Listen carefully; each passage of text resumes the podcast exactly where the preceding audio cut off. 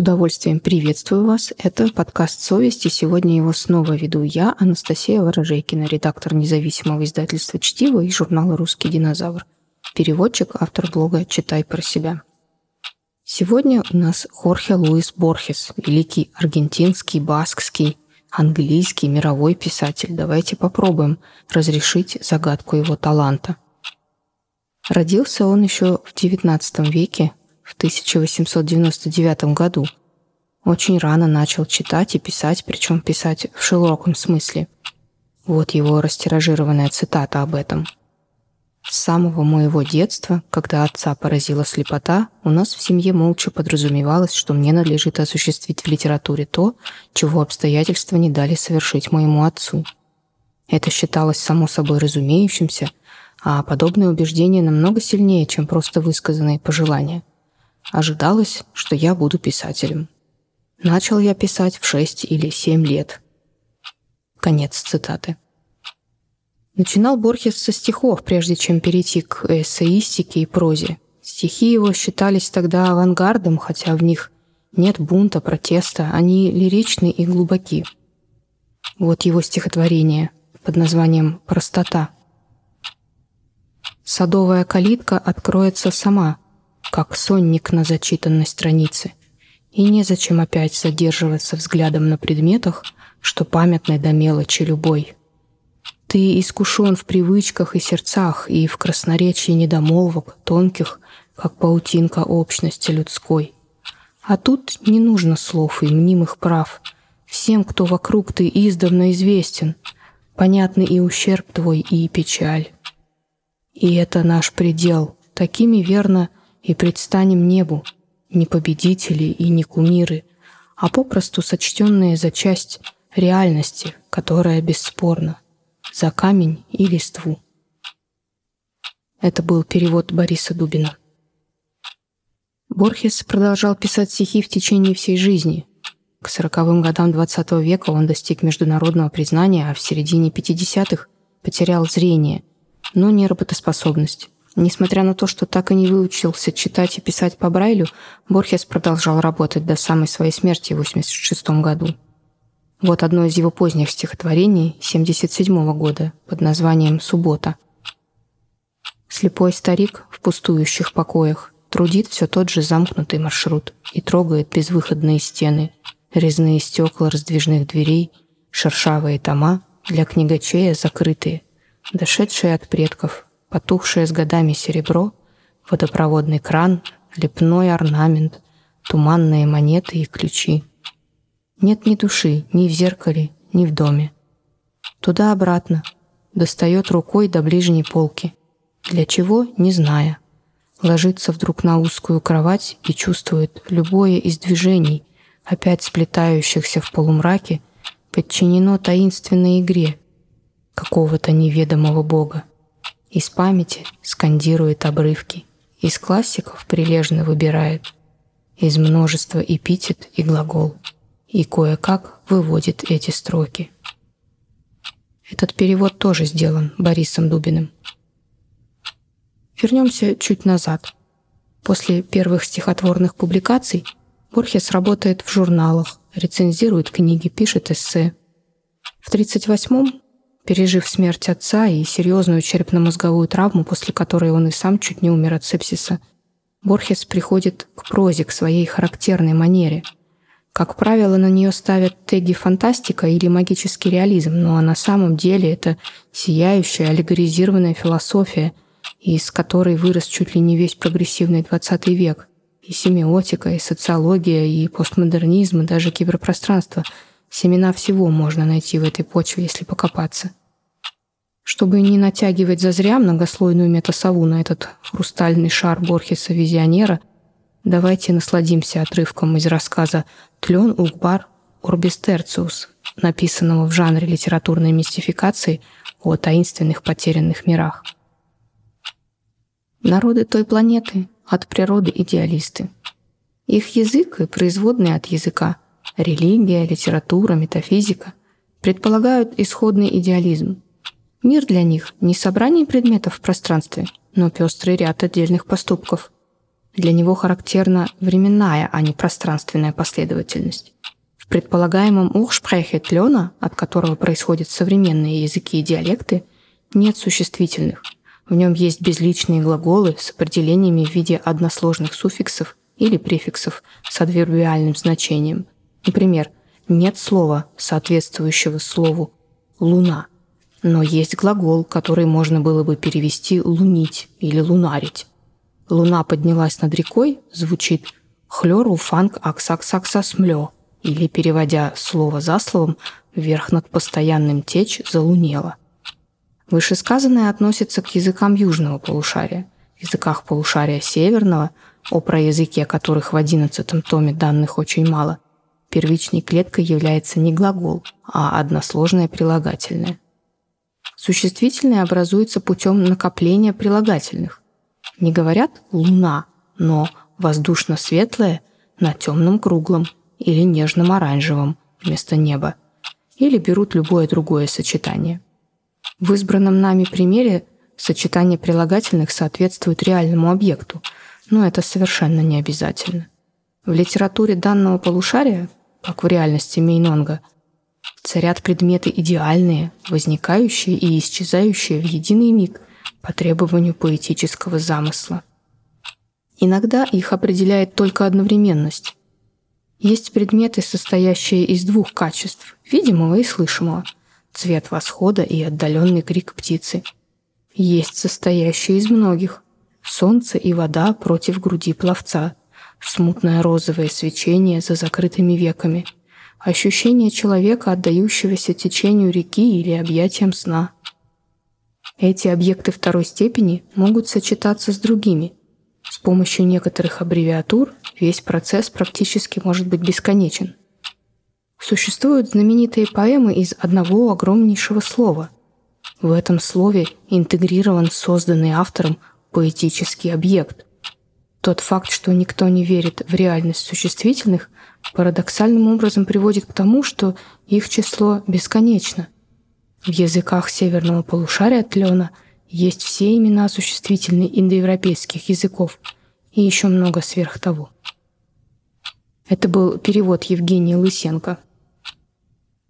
В этом отрывке можно увидеть достижения семиотики второй половины XX века – в рассказе «Вавилонская библиотека» инсайты в виртуальную реальность, в саду расходящихся тропок – манифест постмодерна. В чем же секрет такого ясновидения Борхеса? Вот еще деталь его биографии. С 1937 по 1946 год он работал библиотекарем.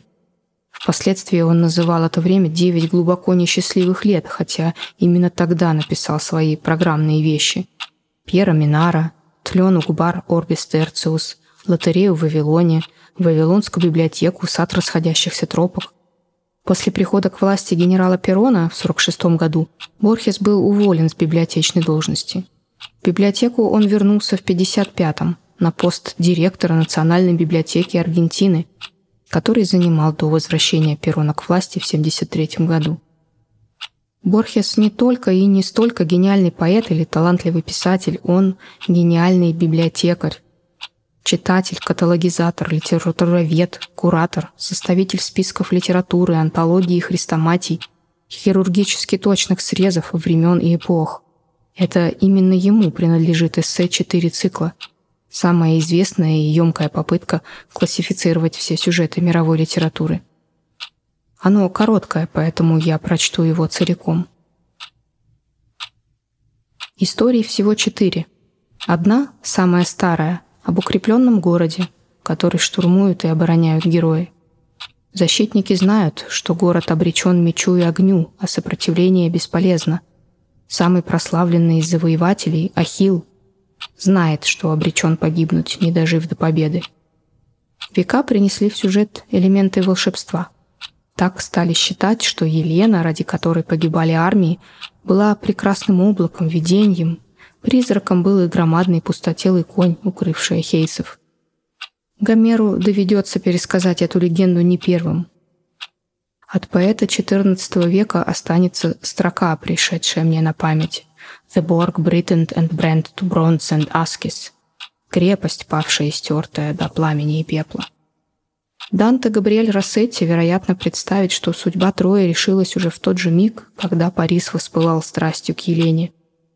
Йейтс предпочтет мгновение, когда Леда сплетается с Богом, принявшим образ лебедя. Вторая, связанная с первой, о возвращении. Об Улиссе после десяти лет скитаний по грозным морям и остановок на зачарованных островах, приплывшем к родной Итаке – и о северных богах, вслед за уничтожением земли, видящих, как она, зеленее и лучась, вновь восстает из моря, и находящих в траве шахматные фигуры, которыми сражались накануне. Третья история о поиске. Можно считать ее вариантом предыдущей. Это Есон, плывущий за золотым руном, и 30 персидских птиц, пересекающих горы и моря, чтобы увидеть лик своего бога, Симурга, который есть каждая из них и все они разом. В прошлом любое начинание завершалось удачей. Один герой похищал в итоге золотые яблоки, другому в итоге удавалось захватить Грааль. Теперь поиски обречены на провал. Капитан Ахав попадает в кита, но кит все-таки его уничтожает. Героев Джеймса и Кавки может ждать только поражение – мы так бедны отвагой и верой, что видим в счастливом конце лишь грубо сфабрикованное потворство массовым вкусом. Мы не способны верить в рай и еще меньше в ад. Последняя история о самоубийстве Бога. Атис во Фригии калечит и убивает себя. Один жертвует собой Одину, самому себе, девять дней вися на дереве, прегражденный копьем. Христа распинают римские легионеры. Историй всего четыре, и сколько бы времени нам ни осталось, мы будем пересказывать их в том или ином виде. Это был перевод Валентины Кулагиной-Ярцевой. Так вот, Борхес — талантливейший библиотекарь, опровергающий все стереотипы о, казалось бы, самой скучной и бесславной должности работника культуры, такого неудачника в старой кофте — его работа на самом деле велика и почетна – упорядочивать цивилизацию, систематизировать мир, расставлять по полкам самое человечество, выбирая, какую часть поставить поближе, а какую отправить в архив. Именно такая работа – читать, рецензировать, каталогизировать, и собирает из разрозненных артефактов огромную панораму культуры, которая как в капле росы отражается в его фантастике и из которой можно черпать смелые и футуристичные идеи, как из питательного раствора. Из его наследия вспомним серию «Личная библиотека Борхеса», выходившую в издательстве «Амфора», великолепную антологию фантастики, вышедшую там же, индекс американской поэзии, антологию аргентинской литературы – десятки других подборок и хрестоматий. Со своими соратниками Борхес составлял списки книг, словно бы отбирал багаж для человечества в самую важную поездку. Давайте вспомним и других великих библиотекарей – Лейбница и Канта, Лао Цзы и Гёте, Пришвина и Чуковского. От них остались не только корпуса их работ, но и библиотеки, собранные ими, от императорских до сельских – если так посмотреть, библиотека — это не столько хранилище, сколько сообщение. Она не просто склад или механический слепок времени, она тоже в каком-то роде совесть эпохи, совместное знание, соведение. Это те знания, те мысли, которые порядочный человек обязан иметь в голове, от которых он не должен отворачиваться, даже если речь идет о прошлом, о неприятном прошлом, о пугающем будущем. Это те знания, которыми он может и не владеть в полной мере, но не знать об их существовании не может. Вспомним, что писал Насим Талеб о гигантском собрании книг Умберто Эко. Писатель Умберто Эко принадлежит к тому немногочисленному классу широко образованных, проницательных, начитанных и при этом не скучных ученых с энциклопедическими знаниями – Будучи владельцем огромной личной библиотеки, содержащей 30 тысяч книг, он разделяет посетителей на две категории. На тех, кто реагирует в стиле «Ничего себе, сеньор профессор, докторе Эко, ну и книг у вас, и сколько же из них вы прочитали?» И на других, тех исключительно редких посетителей, которые понимают, что крупная частная библиотека – не способ возвышения эго, а инструмент исследования – Прочитанные книги куда менее важны, чем непрочитанные. Библиотека должна содержать столько того, чего вы не знаете, сколько позволяют вам в нее вместить ваши финансы, ипотечные кредиты и нынешняя сложная ситуация на рынке недвижимости. С годами вы будете накапливать больше знаний, и ваша библиотека будет расти, а уплотняющиеся ряды непрочитанных книг начнут смотреть на вас с угрозой. В самом деле, чем шире ваш кругозор, тем больше за вашими плечами непрочитанных книг. Назовем эту коллекцию непрочитанных книг антибиблиотекой. Конец цитаты. Я не случайно сейчас вспоминаю Эко. Это же у него в имени Розы библиотекарю Хорхе отведена такая важная, драматичная роль. А сама библиотека — то, вокруг чего строится все здание, вся структура романа. В заметках на полях имени Розы он очень подробно рассказывает о том, как создавался замысел книги. Вот что он пишет. Созданный нами мир сам указывает, куда должен идти сюжет. Все меня спрашивают, почему мой Хорхе и по виду, и по имени вылитый Борхес, и почему Борхес у меня такой плохой. А я сам не знаю. Мне нужен был слепец для охраны библиотеки. Я считал это выигрышной романной ситуацией. Ну а библиотека плюс слепец, как ни крути, равняется Борхес. В частности, потому что долги надо выплачивать. К тому же именно через испанские миниатюры и испанские толкования апокалипсис завоевал Средневековье. Но когда я сажал Хорхе в библиотеку, я еще не понимал, кем он станет. Как принято выражаться, он дошел до этого сам. И прошу не путать мои слова с идеалистической болтовней в том духе, что персонажи где живут самостоятельной жизнью, а автор сомнамбулически протоколирует все, что они творят. Это чушь из выпускного сочинения.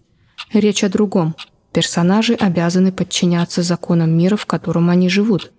То есть писатель – пленник собственных предпосылок.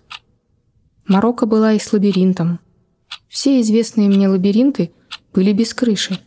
Все сплошь замысловатые, со множеством круговоротов. Но мне нужен был лабиринт с крышей. Кто видел библиотеку без крыши? И не очень трудный. В лабиринте, перегруженном коридорами и тупиками, почти нет вентиляции. А вентиляция была необходима для пожара. Этот-то момент, то есть что храмина в конце концов должна сгореть, был мне ясен с самого начала. В частности, и по космологически-историческим причинам. В средние века соборы и монастыри полыхали как серные спички, и представить себе рассказ о Средневековье без пожара так же трудно, как фильм о войне на Тихом океане – без объятого пламенем истребителя, пикирующего в волны. Провозившись два или три месяца, я сам построил нужный лабиринт. И все равно, в конце концов, пронизал его щелями-амбразурами. Иначе, как дойдет до дела, воздуха может не хватить. Это был отрывок из заметок на полях имени Розы в переводе Елены Костюкович. А теперь я прочту, что же получилось в итоге у Умберто Эко.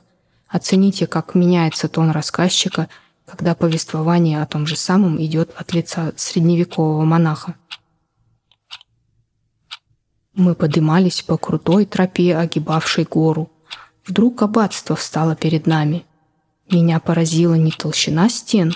Такими стенами огораживались монастыри во всем христианском мире, а громадность постройки, которая, как я узнал позже, и была храминой.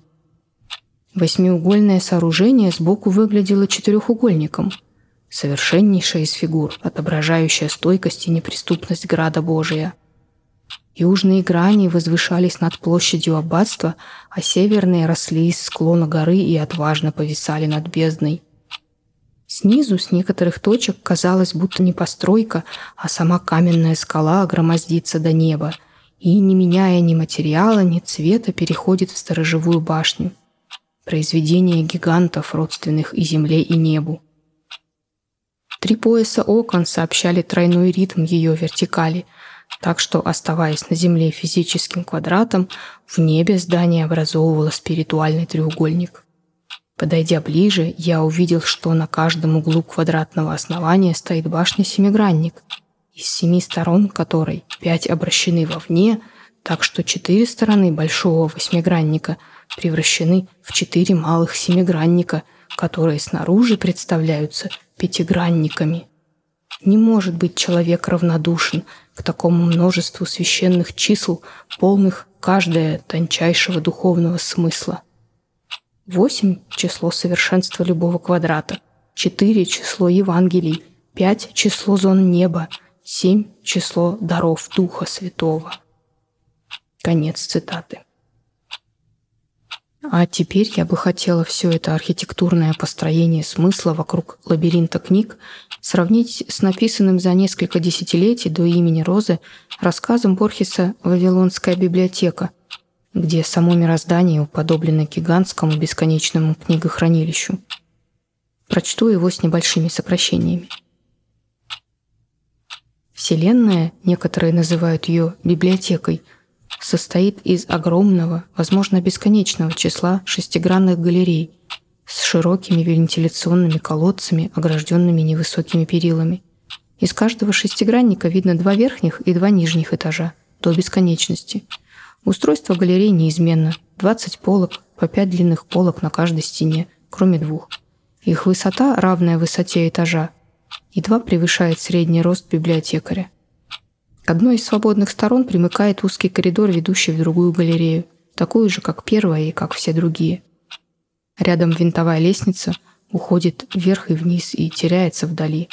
В коридоре зеркало, достоверно удваивающее видимое. Зеркала наводят людей на мысль, что библиотека не бесконечна. Если она бесконечна на самом деле, зачем это иллюзорное удвоение? Я же предпочитаю думать, что гладкие поверхности выражают и обещают бесконечность. Свет дают округлые стеклянные плоды, которые носят название ламп. В каждом шестиграннике их две, по одной на противоположных стенах. Неяркий свет, который они излучают, никогда не гаснет. Как все люди библиотеки, в юности я путешествовал.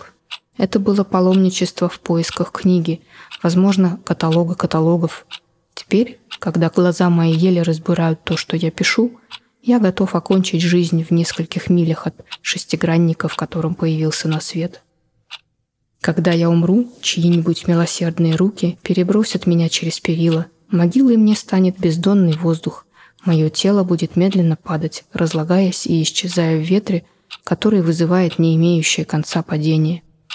Я утверждаю, что библиотека беспредельна – Идеалисты приводят доказательства того, что шестигранные помещения – это необходимая форма абсолютного пространства или, во всяком случае, нашего ощущения пространства. Они полагают, что треугольные или пятиугольные комнаты непостижимы. Мистики уверяют, что в экстазе им является шарообразная зала с огромной круглой книгой, бесконечный корешок которой проходит по стенам. Их свидетельства сомнительны, речи неясны. Эта сферическая книга есть Бог. Пока можно ограничиться классическими определениями. Библиотека – это шар, точный центр которого находится в одном из шестигранников, а поверхность недосягаема. На каждой из стен каждого шестигранника находится пять полок. На каждой полке 32 книги одного формата. В каждой книге 400 страниц. На каждой странице 40 строчек. В каждой строке около 80 букв черного цвета. Буквы есть и на корешке книги, но они не определяют и не предвещают того, что скажут страницы. Это несоответствие, я знаю, когда-то казалось таинственным. Лет 500 назад начальник одного из высших шестигранников обнаружил книгу, такую же путанную, как и все другие, но в ней было почти два листа однородных строчек. Он показал находку бродячему расшифровщику, который сказал, что текст написан по-португальски – Другие считали, что на идише. Не прошло и века, как язык был определен. Самоедско-литовский диалект гуарани с окончаниями арабского классического. Удалось понять и содержание, заметки по комбинаторному анализу, иллюстрированные примерами вариантов с неограниченным повторением. Эти примеры позволили одному гениальному библиотекарю открыть основной закон библиотеки – этот мыслитель заметил, что все книги, как бы различны они ни были, состоят из одних и тех же элементов – расстояние между строками и буквами, точки, запятой, 22 букв алфавита. Он же обосновал явление, отмечавшееся всеми странниками. Во всей огромной библиотеке нет двух одинаковых книг. Исходя из этих неоспоримых предпосылок, я делаю вывод, что библиотека всеобъемлющая, и что на ее полках можно обнаружить все возможные комбинации 20 с чем-то орфографических знаков. Число их, хотя и огромно, не бесконечно. Или все, что поддается выражению на всех языках. Все. Подробнейшую историю будущего, автобиографии архангелов, верный каталог библиотеки, тысячи и тысячи фальшивых каталогов, доказательства фальшивости верного каталога, гностическое Евангелие Василида, комментарий к этому Евангелию, комментарий к комментарию этого Евангелия, правдивый рассказ о твоей собственной смерти, перевод каждой книги на все языки, интерполяции каждой книги во все книги, трактат, который мог бы быть написан, но не был, Бедой по мифологии саксов, пропавшие труды Тацита. Когда было провозглашено, что библиотека объемлет все книги, первым ощущением была безудержная радость. Каждый чувствовал себя владельцем тайного и нетронутого сокровища. Не было проблемы, личной или мировой, для которой не нашлось бы убедительного решения в каком-либо из шестигранников. Вселенная обрела смысл. Вселенная стала внезапно огромной, как надежда. В это время много говорилось об оправданиях, книгах апологии и пророчеств, которые навсегда оправдывали деяния каждого человека во Вселенной и хранили чудесные тайны его будущего. Тысячи жаждущих покинули родные шестигранники и устремились вверх по лестницам, гонимые напрасным желанием найти свое оправдание. Эти пилигримы до хрипоты спорили в узких галереях, изрыгали черные проклятия, душили друг друга на изумительных лестницах, швыряли в глубину туннелей обманувшие их книги, умирали сброшенные с высоты жителями отдаленных областей. Некоторые сходили с ума. Действительно, оправдания существуют. Мне довелось увидеть два относившихся к людям будущего, возможно, невымышленным. Но те, кто пустился на поиски, забыли, что для человека вероятность найти свое оправдание или какой-то его искаженный вариант равна нулю. Еще в то же время все ждали раскрытия главных тайн человечества, происхождения библиотеки и времени. Возможно, эти тайны могут быть объяснены так. Если недостаточно будет языка философов, многообразная библиотека создаст необходимый, ранее не существовавший язык – словари и грамматики этого языка. Вот уже 400 лет, как люди рыщут по шестигранникам. Существуют искатели официальные, инквизиторы. Мне приходилось видеть их при исполнении обязанностей. Они приходят, всегда усталые, говорят о лестнице без ступенек, на которой чуть не расшиблись, толкуют с библиотекарем о галереях и лестницах – Иногда берут и перелистывают ближайшую книгу в поисках нечестивых слов. Видно, что никто не надеется найти что-нибудь. На смену надеждам, естественно, пришло безысходное отчаяние. Мысль, что на какой-то полке в каком-то шестиграннике скрываются драгоценные книги и что эти книги недосягаемы, оказалась почти невыносимой. Одна богохульная секта призывала всех бросить поиски, и заняться перетасовкой букв и знаков, пока не создадутся, благодаря невероятной случайности, эти канонические книги. Власти сочли нужным принять суровые меры. Секта перестала существовать, но в детстве мне приходилось встречать стариков, которые подолгу засиживались в уборных с металлическими кубиками в запрещенном стакане, тщетно имитируя божественный произвол. Другие, напротив, полагали, что прежде всего следует уничтожить бесполезные книги. Они врывались в шестигранники, показывали свои документы, не всегда фальшивые, с отвращением листали книги и обрекали на уничтожение целые полки. Их гигиеническому, аскетическому пылу мы обязаны бессмысленной потерей миллионов книг. Имена их преданы проклятию, но те, кто оплакивает сокровища, погубленные их безумием, забывают о двух известных вещах. Во-первых, библиотека огромна, и потому любой ущерб, причиненный ей человеком, будет ничтожно мал. Во-вторых, каждая книга уникальна, незаменима, Но поскольку библиотека всеобъемлющая, существуют сотни тысяч несовершенных копий, книги, отличающиеся одна от другой буквой или запятой. Вопреки общепринятому мнению, я считаю, что последствия деятельности чистильщиков преувеличены страхом, который вызывали эти фанатики. Их вело безумное желание захватить книги пурпурного шестигранника, книги меньшего, чем обычно формата, всемогущие, иллюстрированные, магические. Безбожники утверждают, что для библиотеки бессмыслица обычно, а осмысленность или хотя бы всего-навсего связность – это почти чудесное исключение. Ходят разговоры, я слышал, о горячечной библиотеке, в которой случайные тома в беспрерывном пасьянсе превращаются в другие, смешивая и отрицая все, что утверждалось как обезумевшее божество. Слова эти, которые не только разоблачают беспорядок, но и служат его примером, явно обнаруживают дурной вкус и безнадежное невежество. На самом деле библиотека включает все языковые структуры, все варианты, которые допускают 25 орфографических символов, но отнюдь не совершенную бессмыслицу. Наверное, не стоит говорить, что лучшая книга многих шестигранников, которыми я ведал, носит титул «Причесанный гром», другая называется «Гипсовая судорога» и третья «Аксаксаксасмлё». Эти названия, на первый взгляд, не связанные, без сомнения содержат потаенный или инсказательный смысл. Он записан и существует в библиотеке.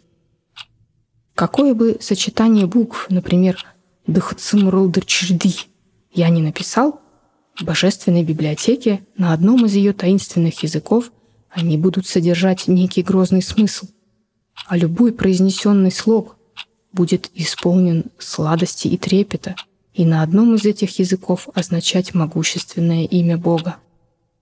Говорить — это погрязнуть в тавтологиях. Это мое сочинение, многословное и бесполезное, уже существует в одном из 30 томов одной из пяти полок одного из бесчисленных шестигранников, так же, как и его опровержение. Привычка писать отвлекает меня от теперешнего положения людей. Уверенность, что все уже написано, уничтожает нас или обращает в призраки. Я знаю места, где молодежь поклоняется книгам и с пылом язычников целует страницы, не умея прочесть при этом ни буквы. Эпидемии, еретические раздоры, паломничество, неизбежно вырождающиеся в разбойничьи набеги, уменьшили население раз в десять. Кажется, я уже говорил о самоубийствах с каждым годом все более частых. Возможно, страх и старость обманывают меня, но я думаю, что человеческий род единственный близок к угасанию, а библиотека сохранится, освещенная, необитаемая, бесконечная, абсолютно неподвижная, наполненная драгоценными томами, бесполезная, нетленная, таинственная. Я только что написал «бесконечное». Это слово я поставил не из любви к риторике. Думаю, вполне логично считать, что мир бесконечен. Те же, кто считает его ограниченным, допускают, что где-нибудь в отдалении коридоры и лестницы и шестигранники могут по неизвестной причине кончиться. Такое предположение абсурдно. Те, кто воображает его без границ, забывают, что ограничено число возможных книг. Я осмеливаюсь предложить такое решение этой вековой проблемы. Библиотека безгранична и периодична. Если бы вечный странник пустился в путь в каком-либо направлении, он смог бы убедиться по прошествии веков, что те же книги повторяются в том же беспорядке, который, будучи повторенным, становится порядком. Порядком с большой буквы. Эта изящная надежда скрашивает мое одиночество. Это была Вавилонская библиотека Хорхе Луиса Борхеса в переводе Валентины Кулагиной-Ярцевой. В сегодняшнем мире для любого человека совести несомненной и безоговорочной ценностью является человеческая жизнь. Но всегда есть и будут безумцы-библиотекари, кто из пожара первым делом выносит книги. Их совесть велит им делать так. Всего вам доброго, дорчтецы. Берегите себя. Oh.